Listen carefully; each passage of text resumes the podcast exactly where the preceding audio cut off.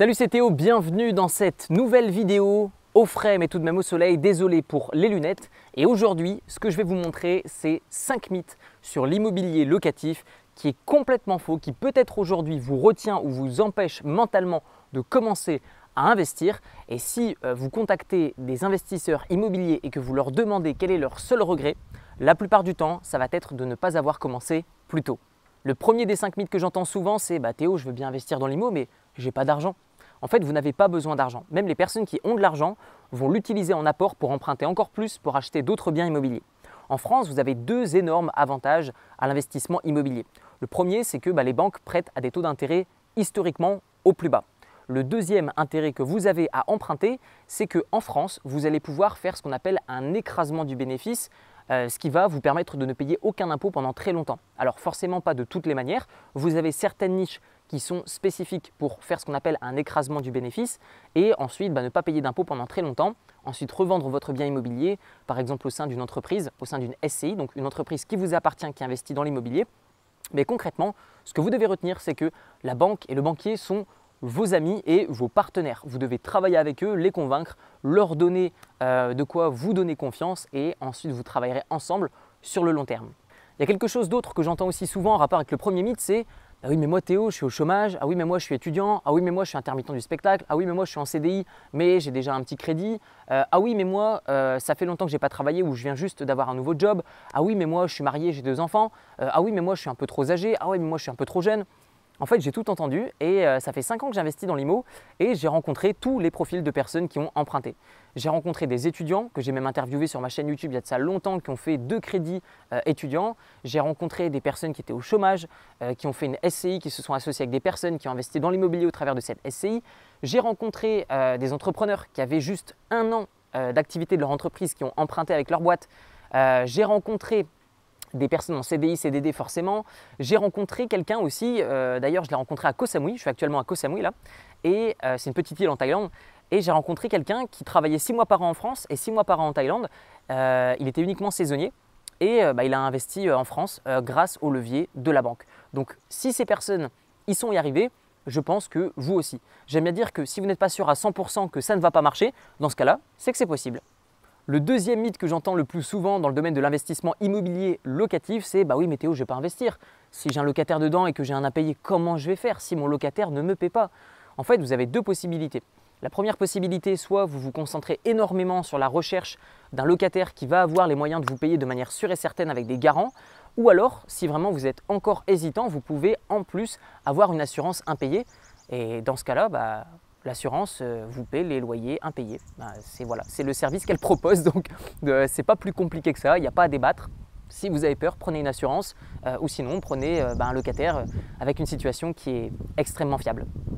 Le troisième mythe que j'entends le plus souvent sur l'immobilier locatif de la part des personnes qui n'ont jamais foutu un pied dans l'immobilier mais pourtant qui donnent leur avis, c'est bah oui mais de toute façon c'est pas grave, le marché remonte toujours. Euh, non, le marché ne remonte pas toujours, euh, ou en tout cas il peut prendre énormément de temps. Souvenez-vous, la crise des subprimes en 2008, donc je ne vais pas revenir sur euh, pourquoi, du comment de cette crise, mais en gros, plein de personnes qui n'avaient pas la bonne situation financière ont emprunté de l'argent auprès des banques, qui faisaient extrêmement confiance à tout le monde. Ces personnes-là n'ont pas su rembourser le crédit, et donc du coup les banques sont venues saisir les biens, qui les ont ensuite revendus pour des bouchées de pain. Donc du coup le prix de l'immobilier a chuté complètement, qui a ensuite impacté bah, l'immobilier dans le monde entier. Et donc du coup, vous avez des personnes qui ont acheté à ce moment-là au plus bas et qui se sont dit bah, de toute façon ça va euh, remonter, euh, l'immobilier ça monte toujours. Oui, mais pas tout le temps à la même vitesse euh, que les précédentes hausses. Je prends l'exemple de la Floride, par exemple Miami, Tampa, ces villes-là où l'immobilier a mis plus de temps que dans d'autres pays et dans d'autres États à remonter. Donc faites attention, moi ce que je vous recommande c'est plutôt d'avoir une marge de négociation, de ne pas attendre que le prix de l'immobilier s'effondre, mais de vous dire ok si par exemple le prix est à 10 000 euros le mètre carré ou 5 000 euros le mètre carré, vous dites ok moi j'achète uniquement lorsque j'ai une marge de négociation de 25%. Et encore une fois, il y a des personnes qui vont dire oui c'est pas possible, ça n'existe pas. Euh, il y a de ça euh, pas plus tard qu'une semaine ou deux, j'ai acheté ma résidence principale, euh, plusieurs millions de dollars, je l'ai acheté moins 25% comparément au prix du marché, dans un marché qui est ultra niché, qui est ultra euh, pas compétitif dans le sens où il y a très peu d'offres et énormément de demandes. Donc les personnes qui vont me dire c'est pas possible, cherchez plus loin, cherchez encore. Une banque vous refuse un prêt allez en voir une autre, euh, elle vous refuse, allez en voir une autre, etc. etc. Euh, si vous n'avez pas fait une trentaine de négociations, dans ce cas-là, ne me dites pas dans les commentaires oui, mais c'est pas possible d'acheter moins cher en dessous du prix du marché. C'est possible. C'est juste une histoire de patience et envoyer un coup de sniper auprès des vendeurs motivés. Un vendeur motivé, c'est quelqu'un qui a besoin de vendre et qui a envie de vendre. Par exemple, l'ancien propriétaire de ma résidence principale, euh, c'est quelqu'un qui a beaucoup de restaurants. Et durant la crise du coronavirus, eh bien, euh, il avait besoin d'argent, puisque ses restaurants avaient besoin d'argent pour fonctionner, ils étaient en, perte.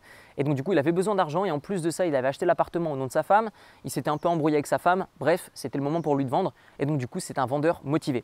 Et des situations comme ça, il y en a plein. J'ai investi euh, déjà pas mal d'appartements dans des pays d'Europe de l'Est, même chose, à chaque fois, j'ai acheté auprès de vendeurs motivés. Des personnes en divorce, des personnes qui avaient envie de se barrer, des personnes qui avaient envie de réaliser un autre projet, etc., euh, etc. Donc, il y a toujours une bonne raison de vendre son bien immobilier moins cher rapidement. Souvenez-vous encore une fois de cette phrase qui est les personnes impatientes payent les personnes patientes. Le quatrième mythe que j'entends souvent sur l'immobilier locatif qui est à moitié vrai, euh, c'est les taux d'intérêt euh, des banques sont au plus bas, donc il faut investir maintenant uniquement pour cette raison. Ah, je ne suis pas complètement d'accord, parce que je vais vous donner un schéma très simple. Si par exemple les banques propose des taux d'intérêt faibles. Ça veut dire que beaucoup de personnes veulent emprunter, ça veut dire que beaucoup de personnes sont prêtes à acheter des biens immobiliers. Ok? Jusque-là, vous me suivez C'est simple. Cependant, si les taux d'intérêt des banques augmentent, cela veut dire que c'est plus cher d'emprunter de l'argent. De ce fait, ça veut dire qu'il y a moins de personnes qui veulent emprunter de l'argent pour acheter. Ça veut dire qu'il y a une baisse de la demande. Donc si les taux d'intérêt augmentent, la demande baisse, donc le prix de l'immobilier également va baisser. Et donc ce qui est intéressant, c'est que selon les cycles, vous allez pouvoir soit utiliser votre argent ou soit utiliser l'argent des banques. Et en fait, en fonction des taux d'intérêt, en fonction des pays également, ça va être également un vrai signal. Vous allez également avoir euh, bah, le nombre de personnes euh, qui vivent dans telle ville ou dans telle ville en fonction de son évolution euh, qui va avoir un impact sur l'immobilier, puisque forcément, plus de personnes qui se disputent les mêmes biens et forcément bah, une augmentation des prix. Cependant, si vous avez un taux d'intérêt, par exemple, qui est bas, donc beaucoup de personnes veulent emprunter, cependant une population qui est en déclin, eh bien, le prix de l'immobilier va stagner euh, malgré le nombre de personnes qui veulent acheter. Donc vous devez prendre en compte tous ces critères pour vous dire, ok, c'est maintenant le moment d'acheter si euh, toutes les planètes sont alignées. Le cinquième mythe que j'entends souvent sur l'investissement immobilier locatif de la part de ceux qui n'y connaissent encore absolument rien, c'est le fait que on se dit, si j'emprunte de l'argent, si je décède, eh je vais laisser un crédit à mes enfants. Vous avez l'assurance emprunteur qui vous permet, dans le cas où vous décédez, que l'assurance couvre votre crédit et donc vos héritiers héritent tout simplement du bien immobilier complètement remboursé. C'est simple. J'emprunte 500 000 euros, j'achète un bien, donc 450 000 euros, j'ai 50 000 euros d'apport, par exemple, et de ce fait, ces biens, eh bien, si je décède, reviendront directement sans aucun crédit à mes héritiers. On arrive maintenant à la fin de cette vidéo. Dites-moi à votre tour dans les commentaires euh, les mythes peut-être que vous aviez par le passé, que vous êtes venu revoir, ou peut-être les mythes que vous avez aujourd'hui, ce qui vous empêche d'investir dans l'immobilier. Dites-le nous dans les commentaires. Aucun jugement, je le promets. Pour ma part, il y a de ça quelques années, bah, j'y connaissais absolument rien et j'étais très content de voir des vidéos YouTube et puis d'apprendre de la part d'autres personnes.